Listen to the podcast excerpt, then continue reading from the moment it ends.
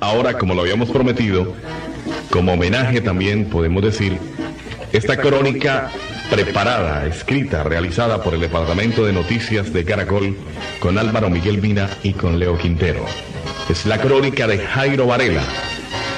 Repito, autoría de Álvaro Miguel Mina, Leo Quintero, sonografía, sí señor, sonografía, Luis Alfredo Sánchez. ¿Cómo vive Jairo Varela?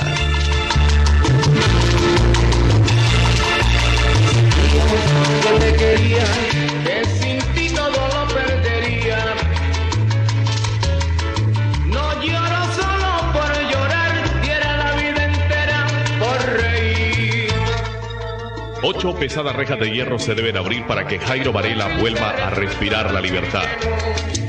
Tras esos barrotes en el patio 1, en una celda cómoda, pero cárcel al fin y al cabo, se encuentra el músico salsero colombiano más conocido en el exterior. Varela Martínez hoy a sus 46 años cumplidos hace siete días en el centro de reclusión, en el más triste de los onomásticos que recuerde, está tranquilo. Ya pasó la etapa en la que todo era terrible. Ahora solo queda esperar y confiar en Dios y en que se haga justicia plena en mi caso, dice a sus visitantes. Viste deportivamente unas zapatillas de marca, un short de jean azul y una camisa de seda color crema, con la misma que se presentó en una de sus exitosas giras por México, donde su orquesta es la más apreciada del continente en el ámbito salsero. Está afeitado. Lo hizo en la mañana y mantiene su cabello a ras, con su tradicional corte de pelo, con la cuchilla número uno de las máquinas que emplean los peluqueros, para dejar despejada la cabeza y alegres las ideas, como dice Varela Martínez. Estoy pensando en que la libertad está al cruzar de la esquina. Está muy cerca porque me fue bien en la indagatoria, donde pude demostrar que soy inocente de todo lo que se dice de mí y de los cargos que me están imputando, añade. Está más hablador que de costumbre. Varela, un hombre de muchas ideas en la música, de genialidades artísticas, es tradicionalmente un taciturno conversador. Respondía con monosílabos las entrevistas de periodistas, las charlas con los amigos o las instrucciones a los músicos de su orquesta. Pero hoy no. Habla y habla.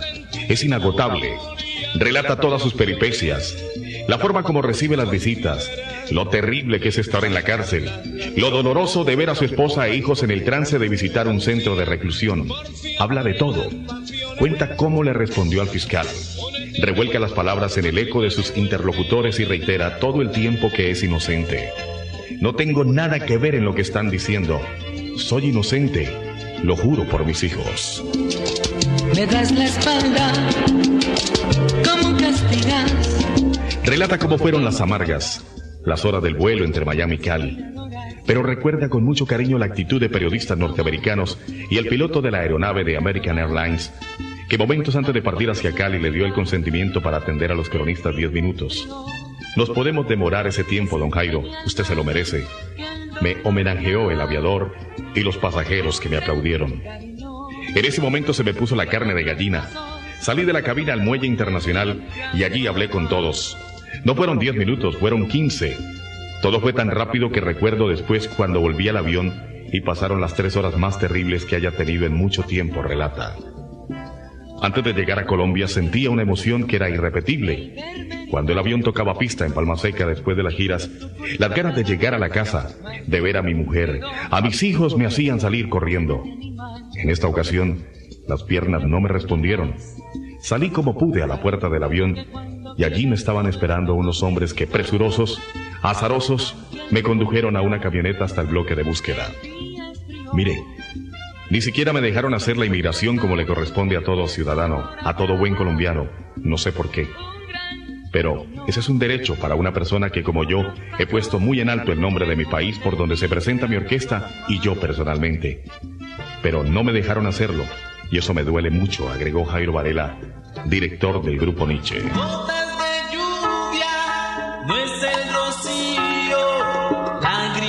Que vienen del corazón. ¿Cómo fue su retención en el aeropuerto? Bueno, la, digamos primero que todo me extrañó de que alcancé a escuchar en la radio que me habían capturado. y yo vine fue a arreglar un, pues a, poner la cara, simplemente eso. Pero es muy duro cuando se vive esta situación. Sí, durísimo. Pero pues me queda tengo el, aliciente de, saber que, que soy inocente. Pero ayer cuando usted dialoga con la cadena Caracol, ¿usted es consciente de que hay una orden de captura en su contra y usted se viene a colaborar con la justicia a presentarse? Por supuesto que sí. ¿Usted no teme nada?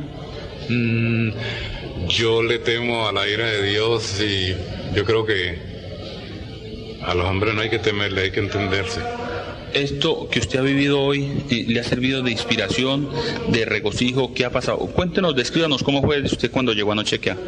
Bueno, es una experiencia diferente, no es, es algo que, que de pronto pues no está en los planes de nadie. Pero con el favor de Dios yo creo que voy a salir de esta situación. Pero la gente eh, nacional e internacionalmente lo claman y lo eh, están esperando. ¿Usted qué le dice a esa gente que es eh, amante de su música? Que, que soy un hombre honesto, que lo único que sé hacer es música. ¿Las propiedades que usted tiene son producto de su trabajo? Por supuesto que sí. ¿Usted no tiene en ese momento en absoluto ningún remordimiento? ¿Tiene su conciencia tranquila? Claro. ¿Cuál es el mensaje para el país, Jairo? Que me duele que, digamos, que la imagen mía se haya deteriorado tan, tan feo, porque son cosas que uno escucha y ve en el exterior. La gente me distingue a mí en, Miami, en, todas partes, en los supermercados, en la calle, etcétera, y, pues e, e, es una situación que hasta que como te dijera, primero aquí lo condenan a uno antes de, juzgarlo.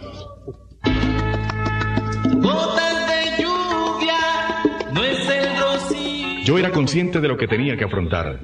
Soy consciente de mi inocencia. Soy consciente de que todo lo que he hecho lo he hecho bien. De que todo lo que tengo lo he conseguido trabajando. Mire, es que son 15 años de mucho ajetreo, de estar de arriba para abajo, de comerme un cable en Bogotá, hasta llegar al sitio donde la calidad del grupo Nietzsche me ha permitido estar entre los mejores del mundo, afirma. Mientras mira el último libro que lee, es un texto en inglés el que revisa detalladamente y toma apuntes. En la cama de la celda donde duerme Jairo Varela están juntos libros y más hojas de apuntes, unas con intento de letras para canciones, otras con notas sobre todo lo que le sucede. Miren, estoy intentando no hacer una canción, Quiero escribir un libro, porque esto merece un libro. Una cosa grande, que se sepa con pelos y detalles por lo que estoy pasando, para que nadie caiga en esto de la cárcel, que es el peor castigo que le pueden dar a un ser humano. El director del grupo Nietzsche sonríe mientras sigue hablando. Cuenta cómo lo han tratado. Aquí me quieren mucho. Yo no sabía ni entendía antes cómo era el cariño de la gente con uno, pero aquí estoy comprendiendo lo grande que es todo lo que estamos representando los músicos en este país y lo que ha gozado la gente con mi música. Y sigue hablando Jairo, que sigue sonriendo, con una sonrisa blanca que muestra unos dientes bien cuidados y esposa en su cara el bigote lampiño que siempre lo acompaña y que lo distingue entre el equipo de músicos que conforman el grupo Nietzsche. Mire, de esto salgo, estoy seguro. Y salgo como un hombre nuevo, con el apoyo de Waldir, mi abogado, en quien he depositado toda mi confianza y mi vida. Ya pasaron 40 minutos y se acerca la unidad de guardia de la cárcel de Villarbosa. Jairo se aleja. Chao muchachos. No saben lo que es esto. Esto es terrible. No se lo deseo ni a mi peor enemigo, agrega. Va caminando lentamente. Ya no se lleva la mano a la cabeza recordando el dolor de cabeza que lo acompañó durante mucho tiempo y que la noche anterior solo permitió que durmiera por unas pocas horas. Lo vemos alejarse. Se acerca a un grupo de reteridos allá bajo el palo de mango en la primera estación que deben afrontar todos los hombres que llegan allí confinados, con la libertad penando y con la ilusión de empezar una nueva vida aquí, fuera de la cárcel y a la espera de las obras musicales del maestro de la salsa, Jairo Varela.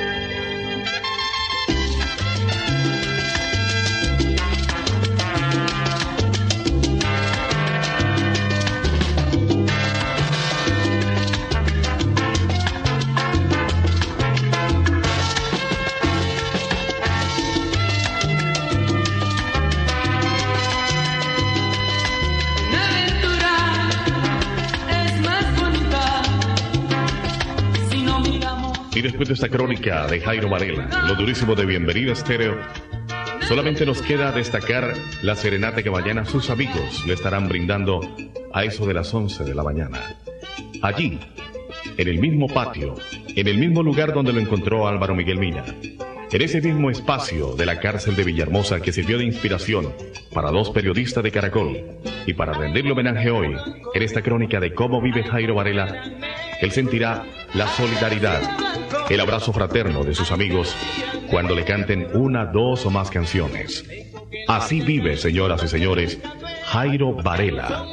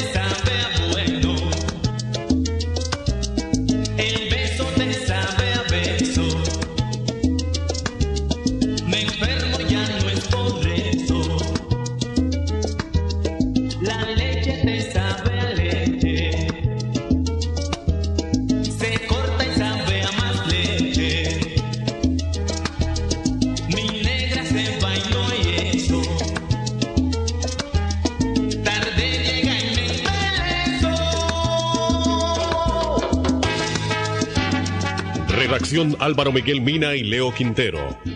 Narración J. Fernando Quintero. Desde Caracol en Cali.